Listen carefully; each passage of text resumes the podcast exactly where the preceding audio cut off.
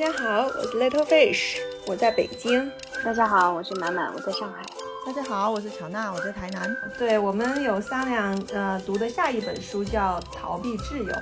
因为这本书我们还没有读完，所以这一期先不分享。但是就是读到前面的时候，我觉得还是有点感触的，就是关于这个人的孤独和归属感这个问题。其实对我们来讲，啊，我们都是小镇做题家了。然后从一个小地方，然后到一个陌生的城市吧，然后这样子工作生活，特别是也是在公司里面，像我是以前在国企里面嘛，就是工作都是有有部门的，有领导有同事的固定的，所以说会往往会就归属感就比较强，因为特别像国企里面那种大家可能预料当同事当一辈子那样子，所以说对同事之间的家庭各方面也都很熟。那现在因为到了一个外企，又是一个项目制的外企，所以说他没有固定的领导，也没有固定的同事，所以每个项目吧就会会有不一样的感觉。有些项目，比如说同事的关系比较好啊，或者他的内容，嗯，会跟之前工作的经验比较相似的，就会比较产生一种归属感吧。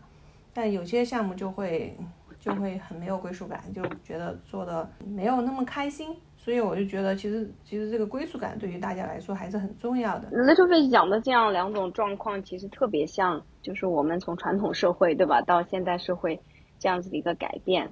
嗯，那之前的话，我们都是有一个很稳定的一个固定的一个体制，对你每个人都有一个固定的位置，然后你也知道你该干什么。然后周围的人也都相对比较好的一种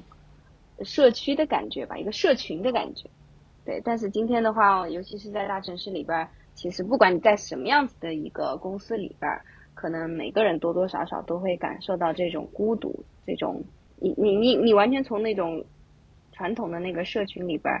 脱离出来了嘛？每个人都只是一个独立的个体，就你拥有了很多的自由，但是。你也就会感到无尽的孤独，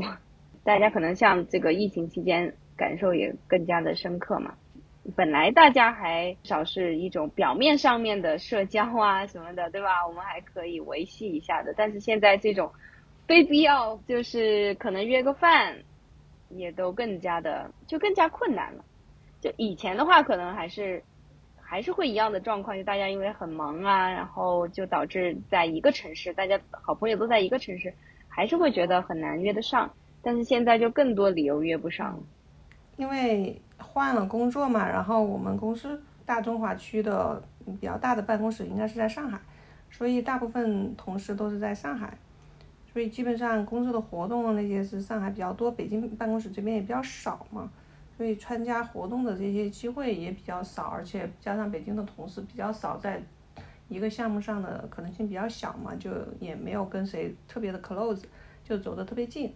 所以说基本上即使像有些时候像嗯没那么忙的时候，也很难去说，首先我不需要去办公室嘛，所以说也就很难说现在跟同事之间，呃还要嗯约上太多的活动这样子。其实我们聊过这个关于社交的问题，对吧？我觉得这真的是一个蛮。蛮严重的问题，说实在的，我我现在就是充分的感受到，就从小孩子现在看到下一代，就会很焦虑的他们的社交的问题。那就现在大家的整个的状态就都比较的孤立。举个例子，像我们呃，因为疫情这个封锁封锁封城期间，然后跟一楼的这个邻居，还有一个小区的邻居啊，就比较好的。就是认识了，然后小朋友们呢也经常可以一起出来玩，嗯，但是我也是问了稍微问了一圈，就发现每一家的孩子可能对自己的孩子都有一个不一样的设计，就是虽然我们住在一个小区，但其实每家情况不一样。比如说有些人他其实是提前买好了另外一个地方的学区房的，啊，或者有些人就是他对会有对自己的孩子有一些什么规划的。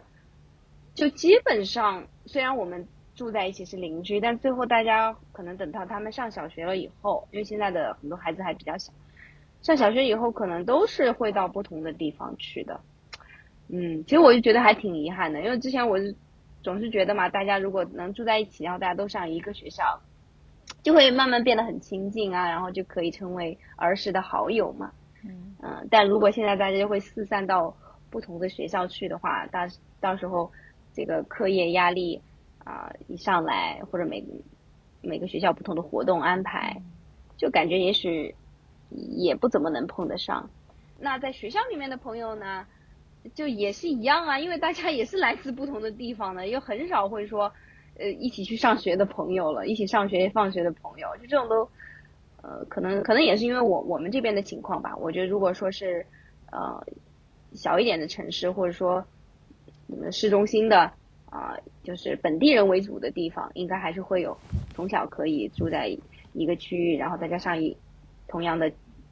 家门口的小学，然后可以放一起上学放学这样子。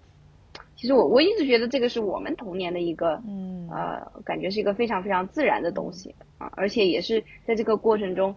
你肯定会交到，就是你儿时的第一个好朋友嘛，嗯，但但感觉今天的这种，嗯嗯，像大城市的这种生活方式，啊，就觉得好好，真的挺困难的，真的是经常碰到这种情况，就是我因因为我们像有有描述自己的好朋友这样的话题嘛，就。不止一次，就是学生跟我讲，他们他没有朋友，就真的我很震惊，这种话题他们就讲不出来，哇，我就觉得好感慨呀，就他们就只会有 OK 可以一起学一起学习，一起做一些可能团队的活动，呃，一起吃个饭，反正会有这种朋友啊，但是你要真的你要问他真那种心心相通的那种感觉好朋友的话，他们真的一个就说不出来，哇，我就觉得。好感慨呀！这种情况，我觉得是我们这代人的话，是到工作了以后，可能你会觉得难以找到这种心心相印的好朋友了。就只是大家是同事关系嘛，对吧？就表面上至少呃不要互相厌恶就好了。但真的很少能交交交到交心的朋友了。但他们难道是从中小学开始就是处于这种状况了吗？我真的很难想象这样子的一个成长路径对他们的这种身心健康有什么影响。因为那个对于小孩子来讲，就是他还没有建立独立的自我的时候，这个社社会和环境还有社交的这种需求还是非常高的。就是。但是像你说的，你的学生可能到了初高中之后，逐渐走向自由之后，就建立自我之后，然后这个时候的社交需求已经降到非常低了。所以可能他们这代人真的是，特别是到了我们这个年龄，可能这对于那些无效的社交的，特别像我们这种过极简生活的人，对于无效社交的排斥之后，就真的就剩下自己和家庭了。唉，但我我个人还是觉得这样子的一个状态还是挺挺难、挺令人难过的。对，就整个对于这个城市，首先就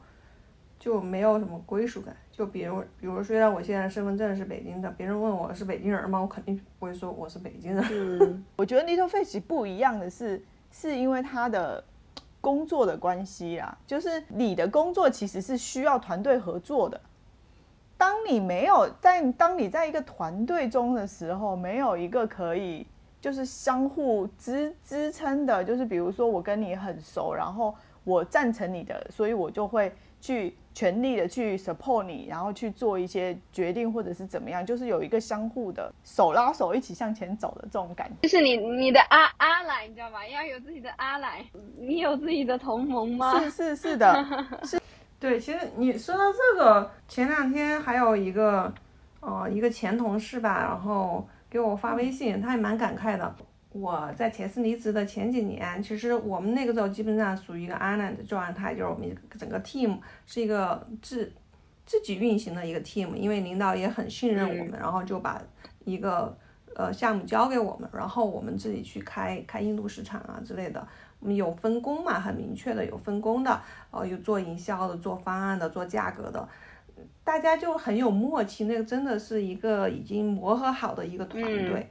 然后那个那个时候就真的就是比较有一种呃 team 的感觉，就是团队的感觉嘛。然后大家就更像是那个时候就更像是做事业，就是当一个项目信息来了之后，大家也不扯皮，也不会说这个事儿我干还是不干，大家就很觉得就是按照自己的分工，分工都不用分，因为大家都已经磨合好了嘛，然后就一起往上冲。他挺有意思，他给我发微信，他说：“哎呀，现在回想起那个时候，觉得自己真的那个时候会觉得自己无所不能，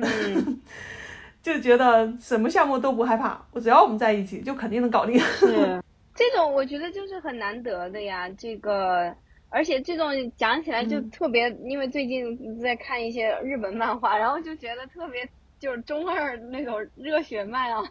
就是因为我就觉得很搞笑嘛，因为我我在看那个漫画的时候，我就忽然发现有有一篇长评，呃，就是是一个他自己就写的名字就叫做四十六岁的阿姨看这个什么，我非常能够理解为什么像我们这种中年人，有的时候看这种热血漫也会觉得非常的感动，就往往反倒是在这种时候，我们会更加的呃感同身受。就有的时候，他他讲的那个故事，其实就是就是一群人，然后呢，大家就是在完成那个任务的那些时间段内，其实是完全信任彼此，然后呢，又是互相支持，然后互相取长补短，这样子共同的去啊把这个。这个敌人给打败，对吧？然后，而且他们可能还在这个过程中会有，就是为了彼此的牺牲啊，这这样子的。嗯。但是很有可能你会觉得，就是说，因为它的这种设定的话，它往往这种像这种漫画里边的设定，它往往是这种一个 journey 嘛，对吧？其实就是一个旅程，它其实是有一个有个终点的。嗯。所以当这个终点到来的时候，可能这些人就就是各奔东西了。但是这一段旅程永远是他们生命里边非常宝贵的一个回忆嘛，包括甚至有些人可能经过这个旅程就不在了，我就感觉就这这种东西可能是中年人尤其能够感同身受的吧。像小的时候，可能我们从小都会想到永远的朋友，是不是？哦，就是其实小时候我们对于啊朋友的理解，对于友情的理解，啊跟爱情都很像，啊是吧？我们希望这个朋友就是一见如故。然后永远心心相印，对，然后手拉手走过人生的各个阶段，那有点像是这种感觉，嗯，好像这样子才是真正的朋友，嗯，然后包括我，我可能有时候都会有这种想法，然后就会说白了就是会贬低后面交的朋友，就是会觉得后面交的朋友就是就没有跟你经历那么多事情。好像就不会有那么牢固的一个友情一样。嗯，反过来想，你自己就不会投入那么多的心力，想要去经营这段友情，那自然可能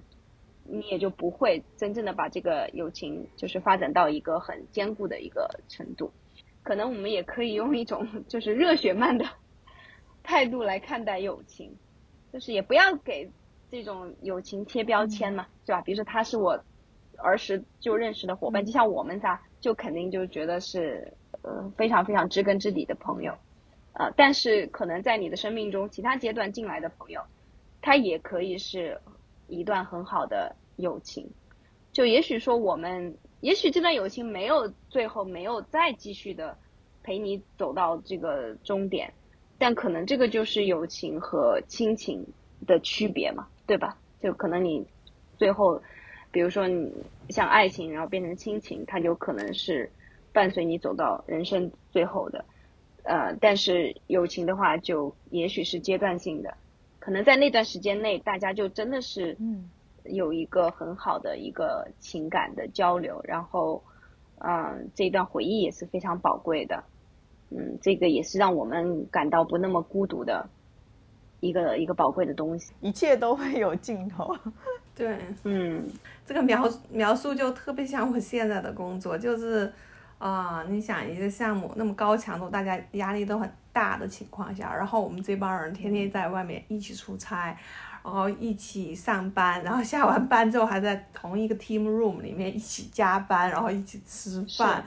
真的是每天是要见十二个小时以上，那然后高强度的接触啊，几个月之后。对，然后就各奔东西。其实当时有些有些同事在在项目上关系也蛮好的，特别好。有些，但是你真的就说不定你们永远再也见不上面了。所以你可能你看你你现在就是说在这样子的一种生活方式之下，如果你短暂的这段时间是没有参加任何项目的，就那种孤独感，我觉得真的会比较强烈吧，就不仅仅是孤独感，嗯对啊而且还有那种无意义感，对吧？因为毕竟你在有一个项目的时候，不管怎么样，你是有个非常每天早上起来都有一个很清晰的目标去追求。真真的，你这这种这种切换，我觉得很容易出现心理问题。真的，这个这个这个有点让人受不了，真的是，对吧？你频繁的这样子切换，真的会让人受不了。怎么说？就是我们项目制就是这个样子嘛，就是忙的时候特别忙也得出差，然后如果是呃项目的间歇，其实它也不是说没有项目，就是你项目和项目之间它开的时间上会有间歇嘛，会有一到两周啊，或者是嗯就那种没有完全接上这种情况，那这两周的话就会自己在家呀、然后也不用去办公室了，那也没有同事说话。是，说到底，人还真的是一个社会动物，就是需要，哪怕不是所谓的那种从小到大的朋友，嗯你你也确实需要一个，就是能够互相互互相取暖的人，真的是这样。除非你你这个人就是有，嗯、相当强大的一个精神力量，我觉得就是所以，所以我现在还蛮佩服那种 SOHO 的，就是说大家各自在自己家里办公啊哈，然后就是开会的时候视频会议嘛。视频会议的时候，基本上你大家也都是谈工作上的事儿，因为其实我觉得，像我现在公司跟原来公司的很大一个区别就是，以前我们开会的时候，大家先唠会嗑，然后然后才开始进入主题。现在大家的时间都是有 slot 的嘛，就是就就是有日程表的是吧？然后必须在半个小时内把这个话话题谈完嘛，就上大家可能上来就直截了当的就是谈工作，工作谈完之后直接就下线。其实我们现在很多时候会把上班不只是不只是那种纯工作挣钱嘛，也是一种哦你跟人接触的一种社交行为。对，然后比如比如说你可能中午一块儿吃个饭的时候也会聊聊天儿什么之类的啊。但是如果是纯 SOHO 的话，就是真的是你你就是跟同事之间就是是工作。我觉得乔娜是可以有点发言权的吧？你你你们就就是这样子，而而且能够对很自洽的这个生活下来。我们跟 Little Fish 的这个状态不一样，是因为他会不停的去切换，他必须被迫的，他得在一种团队的状态跟他自己个人的状态之间去做频繁的切换，但是我们不用，所以我们只需要去保持一个这样子的状态，然后我们自己又觉得说在这种状态下是自洽的，那就 OK 了。但是如果你要不停的去切换这种状态的话，的确是非常困难的。你们刚刚讲讲到说那个就是公司里面就是大家需要有一个就是这种团队的感觉哈，我其实可以提供一个经验，就是其实我们刚回来在做这家公司的时候的头两年，我们公司团队非常的小，可能就五六个人。我们的经营的方式就是我们一整个团队就真的很像一家人的感觉，就是哪怕是外面的跟我们有业务往来的人，他们都觉得我们这家公司非常的神奇，就感觉好像这个公司的员工跟这个公司好像是一家人的这种感觉。在我们的理想里面，这样好像是一个很不错的状态，但是其实它也会发生很严重的问题。嗯当你用对待家人的方式去经营一个事业的时候，其实是会遇到很多的问题，不管是你在管理上，对啊，你 K KPI 就没有办法定了。就是你很多事情其实是没有办法落实的。而且我觉得人真的是的确是有惰性的。当你和颜悦色的去对待他，或者是用一种很宽容的方式去对待他的时候，他其实就处在一个舒适圈里，他也不愿意走出去，或者是就懒得走出去，就是躺平的状态。对对对对所以我觉得在公司的经营面上，其实你要说一个团队真的是要用一种就是互相好像不竞争，或者很像这种很融洽这种状态的，其实也有一点点不太现实。其实永远都是这样的，所以所以这个也是管理学它可以去研究的这个无无限的这个空间，对，就是有这个不同的人人的心态、不同的团队的组合、不同的管理模式，对吧？就它这个可能性太多了，所以所以能碰到一个好的团队，有那么一段美好的时光，真的已经是非常幸运了，我觉得。前两天我前同事忽然给我发微信就说到，因为他现在现在的状态其实也算是一个中层领中层干部嘛，但是到了我们这个年龄，可能就处于一种要上升吧，还得熬日子，然后也有很多的不确定性，就没有那么那么大的激情，就不像那时候大家都是激情饱满的，然后就跟像是一个创业型公司那个样子。所以那个时候对自己的评估就好，好，好像自己哇，只要只要我们几个人站在一起，互相 cover 着，就能够把什么事儿都做成的那种成就感。我觉得那种也是怎么说，就是在职业上面有就是很好的一个体验吧。就是有时候你你可能高收入是你你的一个追求，但是有时候像这种，嗯，真正把事做成的这种成就感，也是一个很重要的一个激励。这种真的想想。就很幸运了，如果一时没有遇到这样，也不必太过难受，这就很正常，然后没有遇到是正常的，遇到的是幸运的。职业生涯很漫长，总总是有一些时候还是很值得回忆。像我我这种职业。对啊，我说，可是你也是属于那种需要频繁切换个人状态。哎，对，所以这个 这个也是，就刚才提到这个地方，我就忽然想到，就这种真的是对于人的意志力、自律性的一个极大的挑战。就感觉你要不就跟就跟那种要不停的增肥又减肥、增肥又减肥一样的，我觉得到最后人就会崩溃吧。就是暑假的时候忙得不得了，对吧？就是到忙到就是。绷紧到极限，然后一般接下来的一个月就会相对比较松，而且尤其是现在，嗯，大家的这个心态也确实是会受到比较大的影响嘛，就是双减以后，嗯，虽然我们算是幸运的，没有直接受到冲击，就是失业的这种，但大家也都是感到了一种前途的灰暗，就不像之前可能，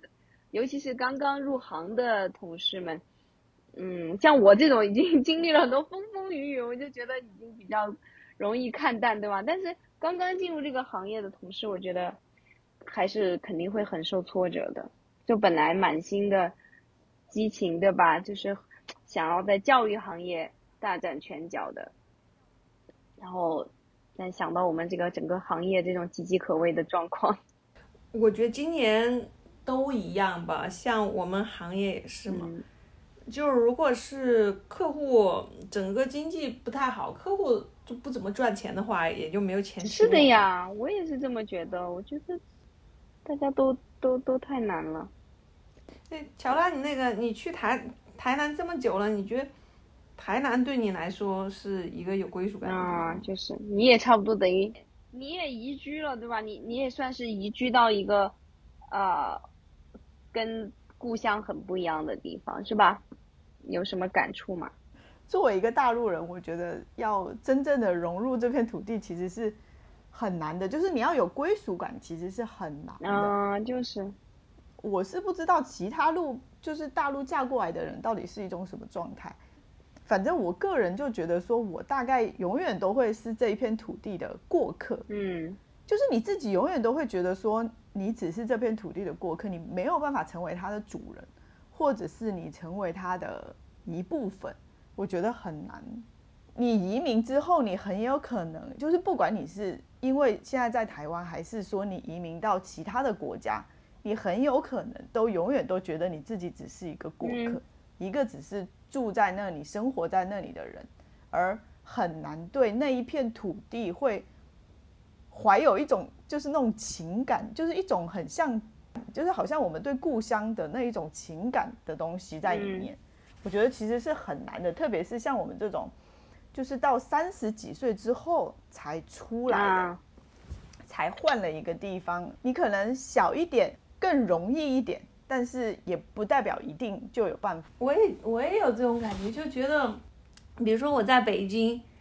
然后其实我户口也在北京的嘛，小孩也在北京上学。可以预料的是，我几乎不太可能会离开北京了。那可能在我退休之后，会不会再找个地方住，那不太清楚。即使是这样子的一个事实基础，但在我心里面，也不觉得那个我是属于北京的，或者说，嗯嗯，这个地方跟我有多强烈的一个连接。我我倒是就是是仔细想一想啊，我前几年其实可能还是这种感觉，我就觉得随便到哪里都觉得是在飘着嘛。呃，而且最尴尬的就是回到家里以后，也并不觉得特别有归属感，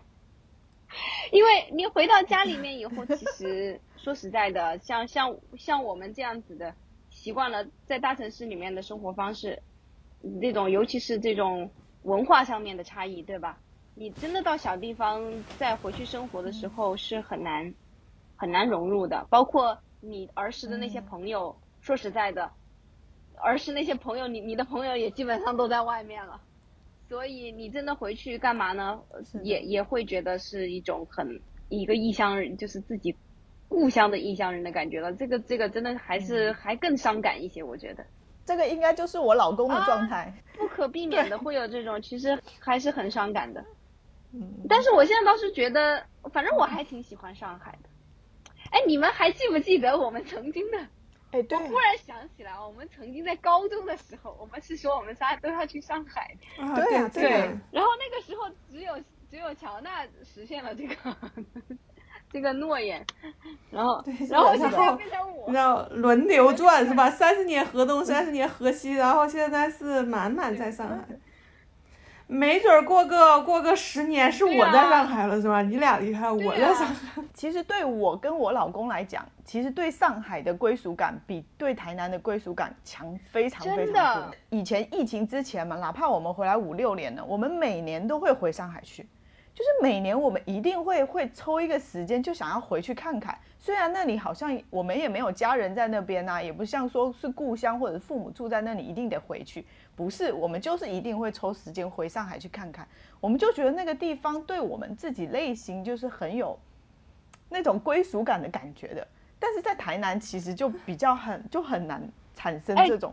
真的是这样，就是因为我 为啥？我为啥？是在北京也是住了，前后加起来得有接近十年了没有？就是得得有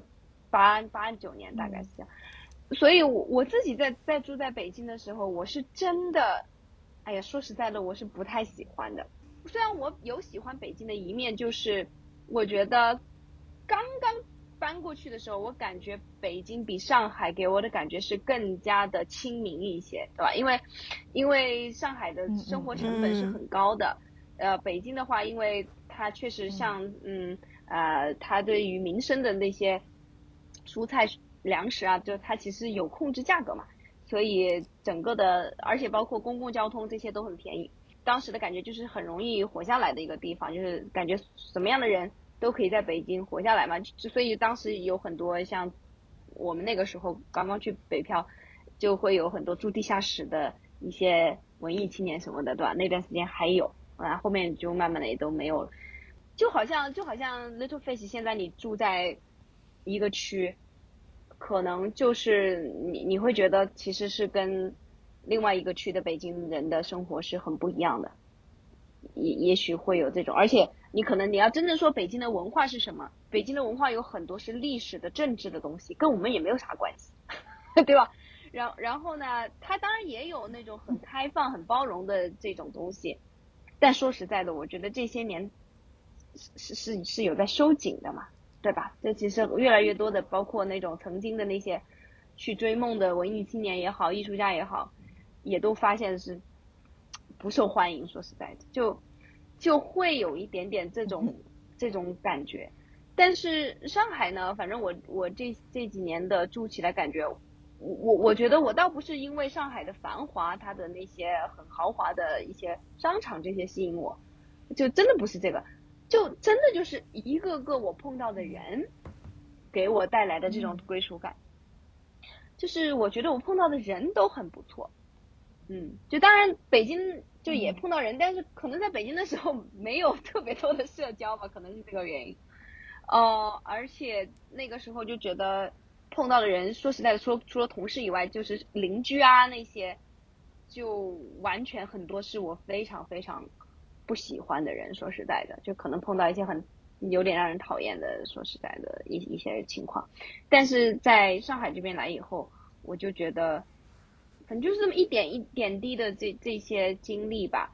嗯，让让我感觉这个地方的人的素素质，让我碰到的就都挺不错。然后感觉虽然是，而而且其实很多也也也就是嗯不不是土生土长的啊上海人嘛。那像我们同事里面有土生土长的上海人，我也会觉得我对他们的印象普遍都是很好的。嗯，感觉他们也都很，其实完全完全没有之前就是可能二十年前的那种什么排外的那些哈，呃，我完全没有感受到啊，因为说实在的，他们现在可能自己也感觉到很弱势，就是因为二二二十年前的话，像上海话还是上上海主流的这个语言的，听不到什么，嗯，就或或者至少就是你基本上去买东西，店员的话第一反应是要先问你上海话的，但是现在已经完全不一样了嘛。所以可能他们也也是会感觉到啊这种不同，所以他们如果是都是上海的同事在聊天的话，他们会用上海话，但基本上只要有其他的同事加入进来，他们也都会很自然的就用普通话，大家一起来聊了。嗯，所以就整整个的给人的感觉是，我喜欢这座城市，真的就是因为我喜欢这座城市的人。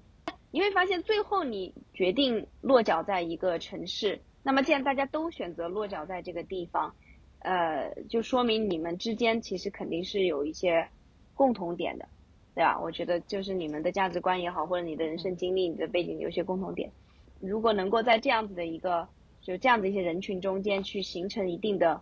呃社区的感觉的话，其实就有我们刚一开始聊的这个归属感呢。就像我现在，我觉得还挺好的，其实。有时候人感觉很好，就是原因是很很小的可能，比如说你就碰到一个很好的邻居，你就会觉得你你的生活品质大大提升。对，真的就是这样，因为比如说这个邻居 能够有的时候在紧急关头能帮你带带娃，是吧？互相这个搭搭把手，然后而且就是哎，他能够很能够聊得来，哇，我觉得这已经非常非常的幸运。真真的是这样对，真的，在现代社会里面已经是小概率事件了。我觉得我这个现状是不怎么能够改变的，我觉得这也是工作的代价吧。首先，我的工作，嗯，基本上还是处于在出差的状态，然后周末回来的话也是属于很累，然后基本上就想躺平躺平、睡睡觉、休息休息，然后自己看看书、跑跑步。也没有那么那么高的社交要求，所以说我觉得我应该最终还是要自己去适应这种状态，这种原子化的生活吧。这种从工作上来讲会不停的换同事，然后从生活上来讲可能就是就是以家庭为为社交单位。其实就公司而言而言嘛，他也是知道我们这种就属于大家同事就是网友嘛。然后那个就是存在于朋友、同事群里面的网友，就是在同事群里经常都都是在聊聊一些话题呀，比如一些事情啊，其实但是都没有见过面。有些时候工作啊，可能是互相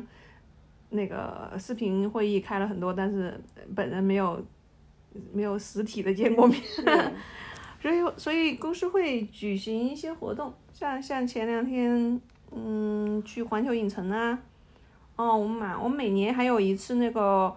公益日，嗯，必须得回来参加一天的公益活动，毕竟就一天的时间嘛。然后同事可能啊，认识几个同事过后也没有太多聊了。这个尤其是我觉得成年了以后的这种